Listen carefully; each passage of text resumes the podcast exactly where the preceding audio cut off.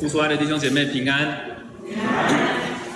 愿恩惠怜悯平安从父上帝和我们主耶稣基督归于你们，阿门。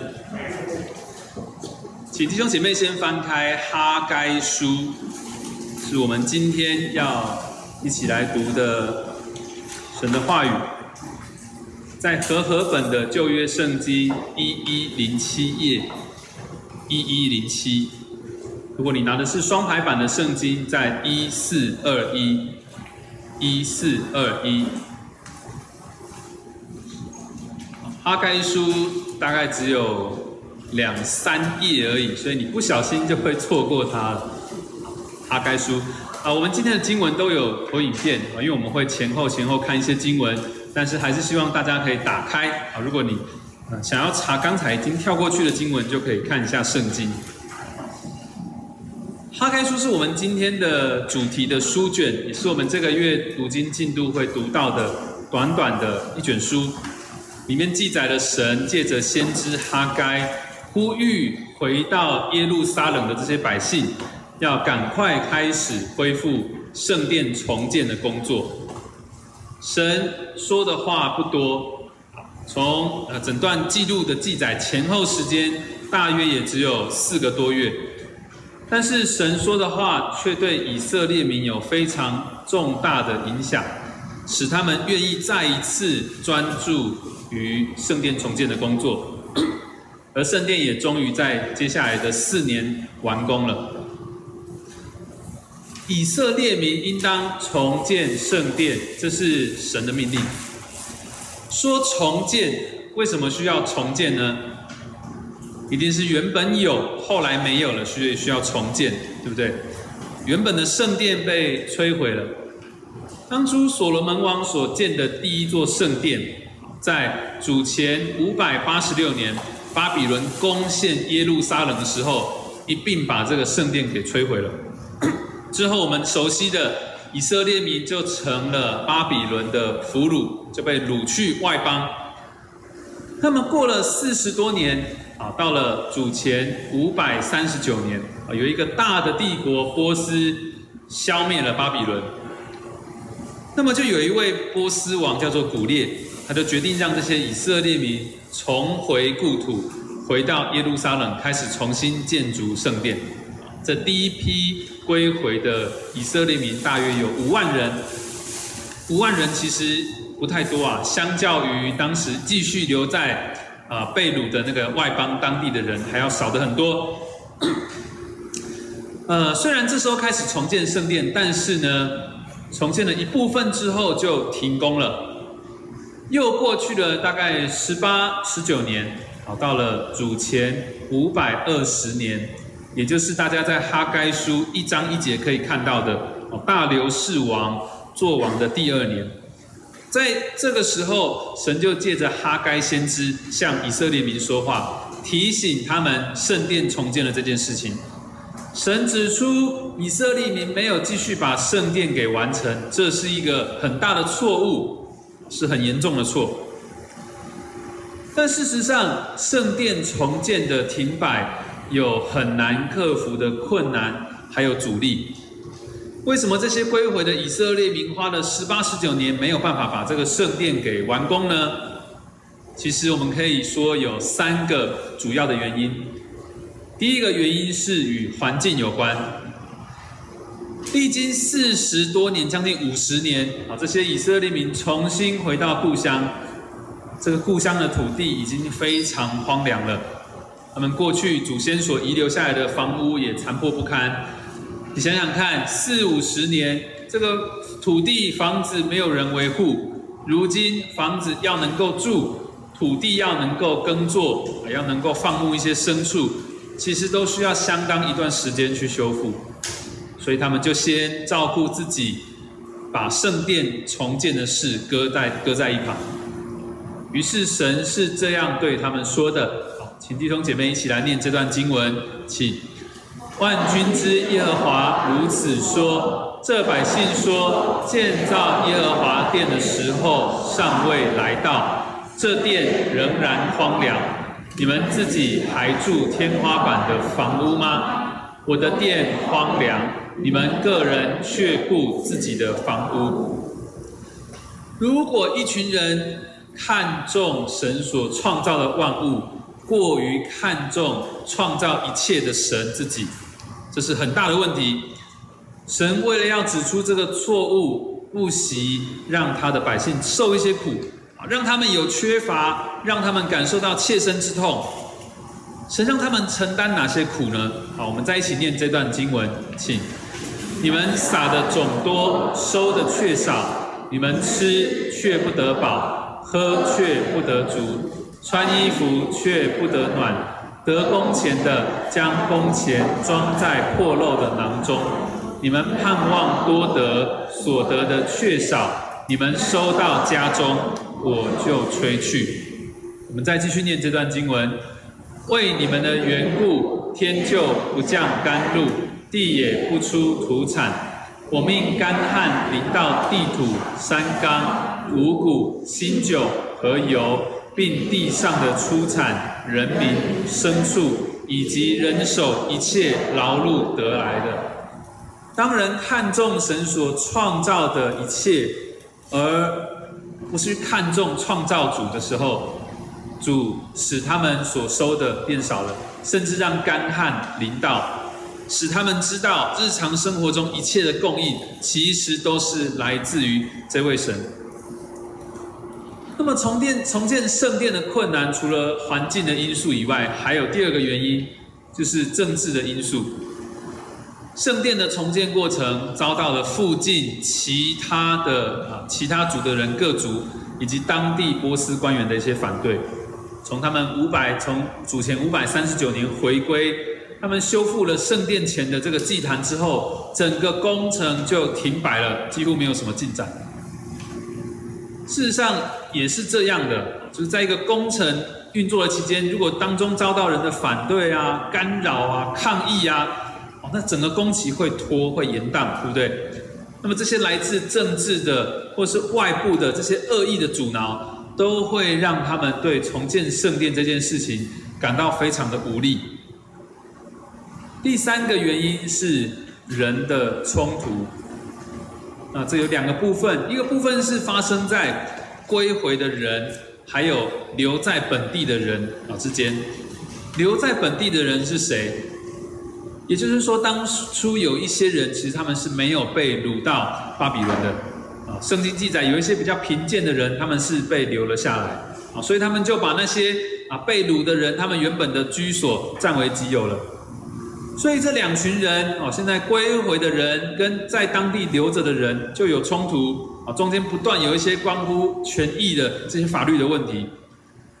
那么还有一些人的冲突是发生在新的世代和旧的世代中间。哦，这些人非常努力要重建圣殿，但是呢，却会受到那些人的批评啊，因为那些人他们曾经看过所罗门王的圣殿有多么的辉煌。他们就批评这些人说：“哎呀，你们看看现在你们盖的这什么东西呀，根本大不如前。哇，这么多的困难，你看有环境的因素、政治的因素、人的冲突，难怪这些归回的以色列民觉得重建圣殿这件事情是阻力重重。他们也觉得啊，这不是最急迫的事啦。我们现在该全力以赴的就是顾好我们自己住的地方吧，恢复我们农业的生产。”这样子看起来，重建圣殿是不是真的不是这么紧急，也不是这么必要呢？他们的确有生活上的辛苦，重建圣殿也这么多的阻力，那神还在这个时候指责他们，是不是不通情理？其实我们需要注意到一件事情，就是忽视重建圣殿是。忽视与神的关系这个根源的一种外显的表现而已。也就是说，重建圣殿这件事情和重建一栋被摧毁的一个建筑物，哦，是完全不同的。好像对我们来说都是在盖一个东西，对不对？但是不一样。重建圣殿有它特别的属灵意涵，因为圣殿是神与他的子民同在的记号。意味着神在地上的居所。虽然我们知道神的同在是不受限制的，但是圣殿在以色列民心中就代表，这个神是可以被寻求的，这个神是乐意与人亲近的。这对以色列民的信仰是很重要的。神的同在就是神的救赎，以及他要使他的百姓得到最大的恩典还有荣耀。所以圣殿的存在就很具体的表达这件事情。所以神要他的子民在圣殿当中崇拜。圣殿不只是一个一般的建筑物，圣殿其实就是以色列民敬拜的地方，他们信仰生活的重心。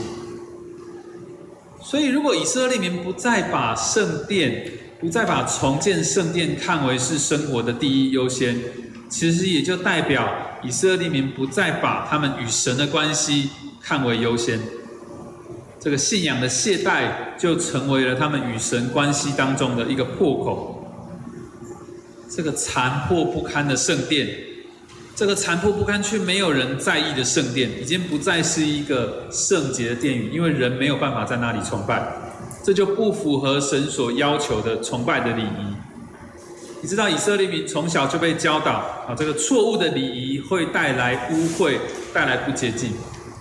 所以这个无人理睬，也没有人要继续修复他的圣殿，摆在耶路撒冷中间，其实反而像是像是一具不洁净的一个尸体，摸了就使人不洁净。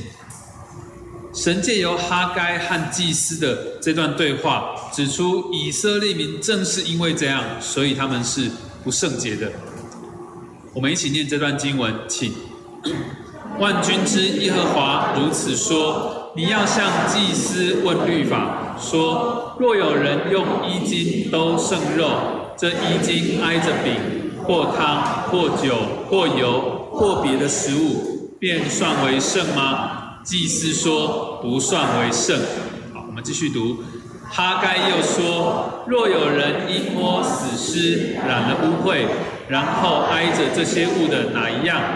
这物算污秽吗？祭司说必算污秽。于是哈该说：耶和华说，这国这证明这国在我面前也是如此。他们手下的各样工作都是如此。他们在坛上所献的也是如此。好，我们念到这，因着这具尸体，这个破损，没有人要理会，没有人要修复的圣殿。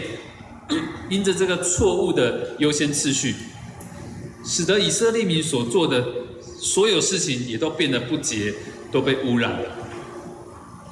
神借着哈该要我们明白的一件事情是：我们与神的关系是最为重要的，其他都是次要的。所以，当以色列民选择暂时忽略与神的关系，而把心思放在其他。啊，追求稳定的物质生活等等的事情上，他们就分心了。分心的意思就是，他们不再与神的心意一致，不再与神所期待他们的方向一致。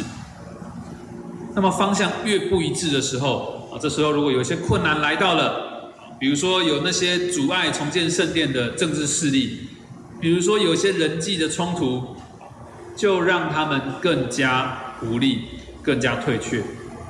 那你知道这些事情不会减少的，这些事情会继续的吸引他们的注意力，使他们更无力、更分分心、更懈怠。其实我们也可以这样子说：当以色列民不看重圣殿的重建，其实他们就是优先选择了要去修筑他们自己的另一座殿，而别的殿。不像圣殿一样只有一座，别的殿有好多，对不对？所以总是修不完，越修越多。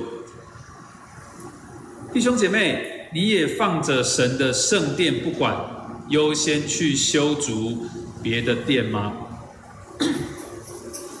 我的意思当然不是说你的薪水要优先为教会的发展、教会的事工来奉献，不考虑家里的需要。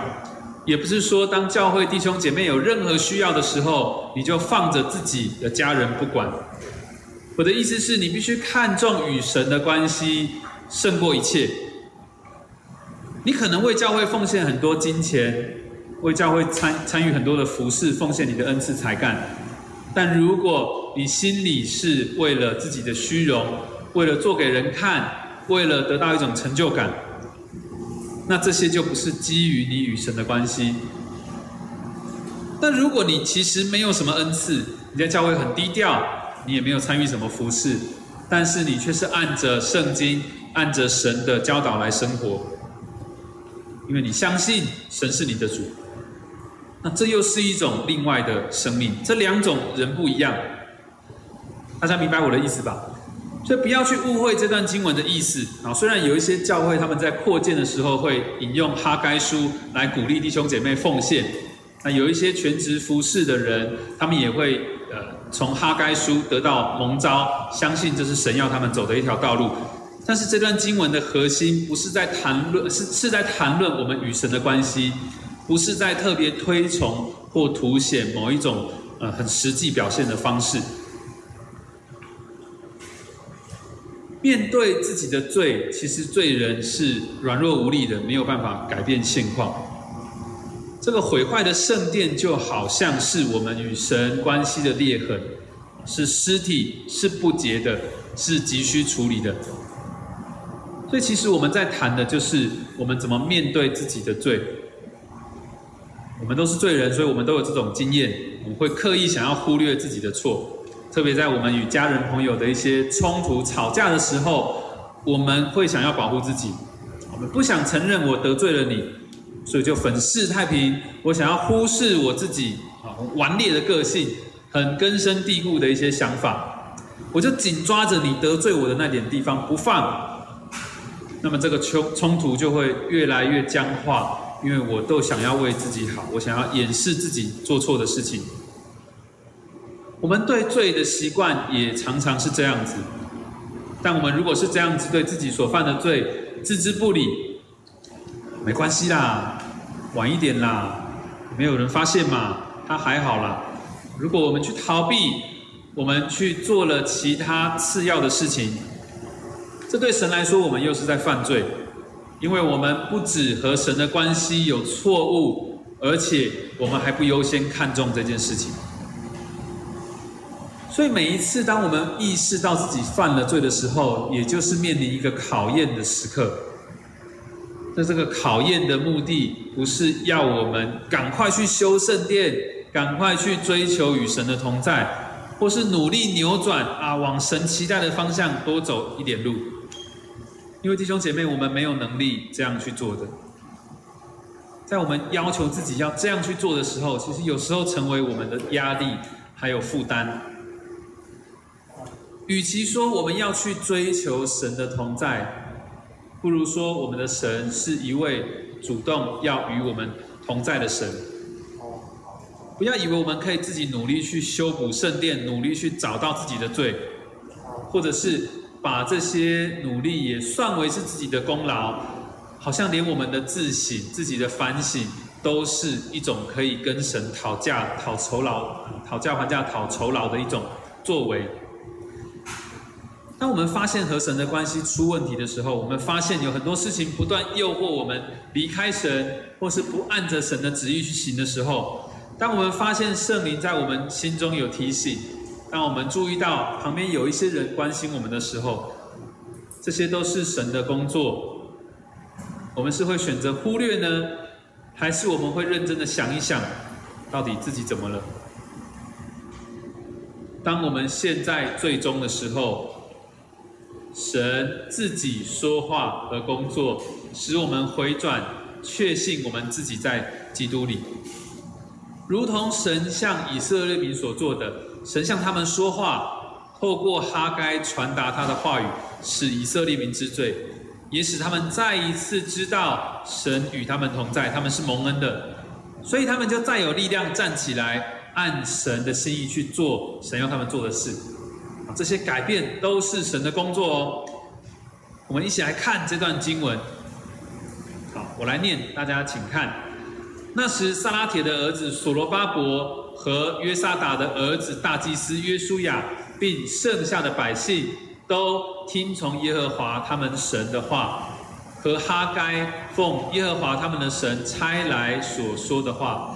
百姓也在耶和华面前存敬畏的心。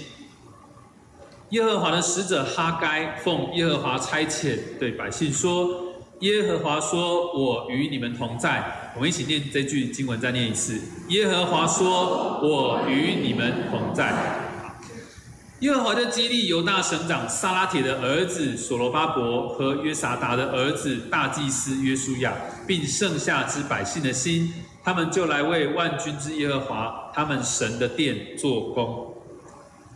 耶和华说：“所罗巴伯啊，你当刚强；约沙达的儿子大祭司约书亚啊，你也当刚强。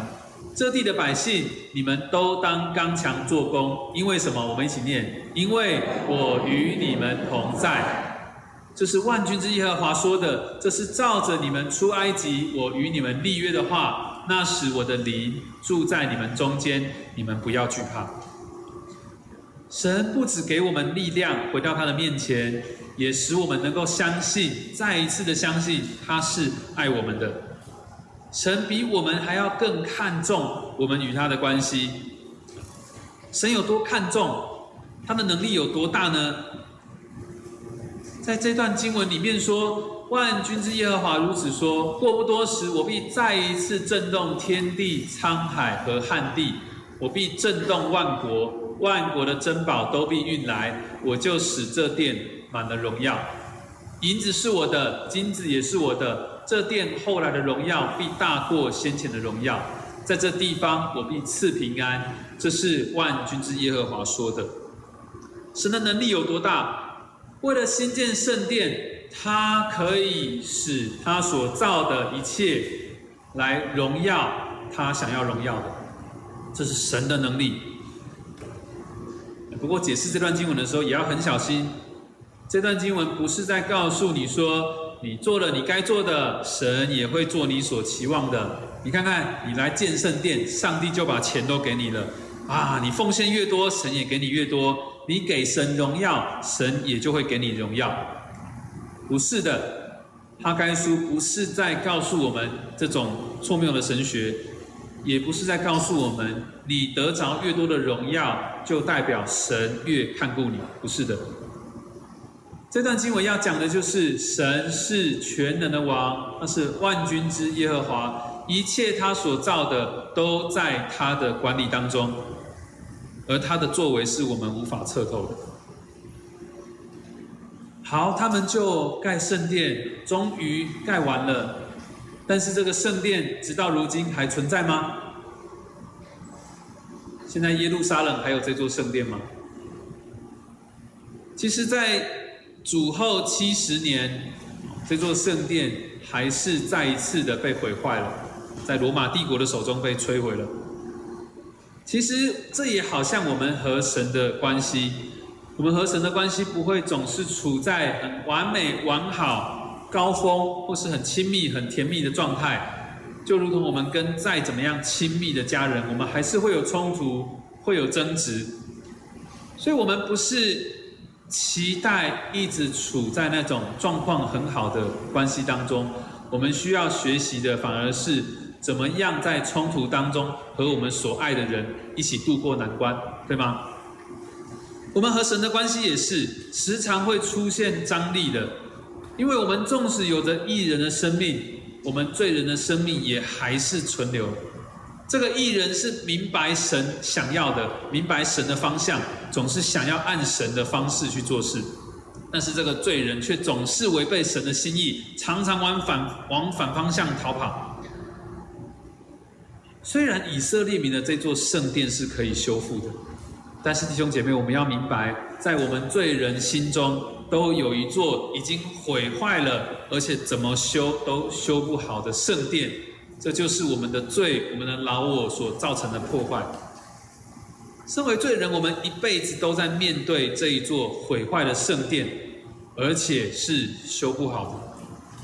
但是身为艺人，我们却同时也可以在一座完好的、完美的、完全的一座更荣耀的圣殿当中，那。更荣耀的第二座圣殿，就是耶稣基督，神的帐幕在人间。在上一页我们刚刚读的经文，这里说这殿后来的荣耀必大过先前的荣耀。更永恒的是指向耶稣基督的荣耀。神的国度不动摇，这一个君王他也不动摇。我们现在在看，再怎么样大，再怎么样繁盛的一个国家，都有它会衰败的一天。从这次疫情，我们就可以看到，不是每一个国家都可以好好照顾自己的国民，对不对？就算我们觉得台湾的防疫工作真的做好，做得很好，值得鼓励，也还是有许多人为的意外，或是我们意想不到的状况要去面对。一个国家可以带来的保障，真的是很有限的。但是神还是告诉我们，在万国都倾覆的时候，还是有一位耶稣基督，他拥有王的印记。他是要做王的，我们一起念这段经文，请你要告诉犹大省长所罗巴伯说：“我必震动天地，我必颠覆列国的宝座，除灭列邦的势力，并倾覆战车和坐在其上的马必跌倒，骑马的败落，个人被弟兄的刀所杀。”万军之耶和华说。我仆人撒铁的儿子所罗巴伯啊，到那日我必以你为印，因我拣选了你。这是万军之耶和华说的。